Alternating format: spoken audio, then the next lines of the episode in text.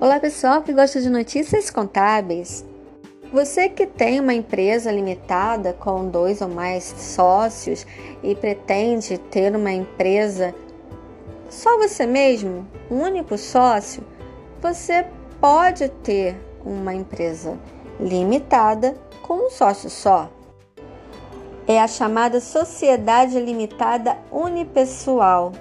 Ela pode ser constituída por uma única pessoa e mantém as características de ilimitada, ou seja, garante a proteção ao patrimônio particular do sócio. Em regra, somente o patrimônio da pessoa jurídica responde pelas dívidas e obrigações empresariais. Diferente do empresário individual, que não garante proteção ao patrimônio particular do sócio.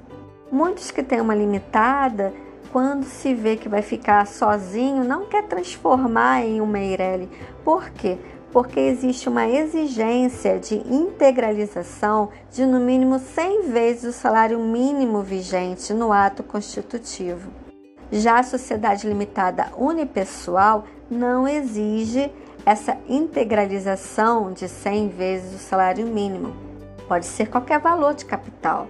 Se você ainda não tem uma empresa e quer constituir uma empresa pensando na proteção do seu patrimônio, você tem essa opção, sociedade limitada unipessoal, e você pode colocar um capital normal aí abaixo de 100 vezes o salário mínimo vigente, que é o que uma empresa Ireli hoje necessita integralizar no ato constitutivo. Mas se você já tem uma empresa e quer mudar para a sociedade limitada unipessoal, você precisa fazer o registro dessa empresa na junta comercial. Uma sociedade limitada unipessoal, ela pode ser enquadrada no Simples Nacional, ela pode ter um porte de ME ou de EPP.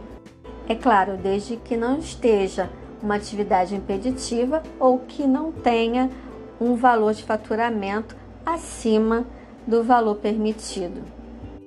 Bem, essa foi a dica contábil com Cristiane Guiô Cardoso de hoje e até a próxima. Tchau!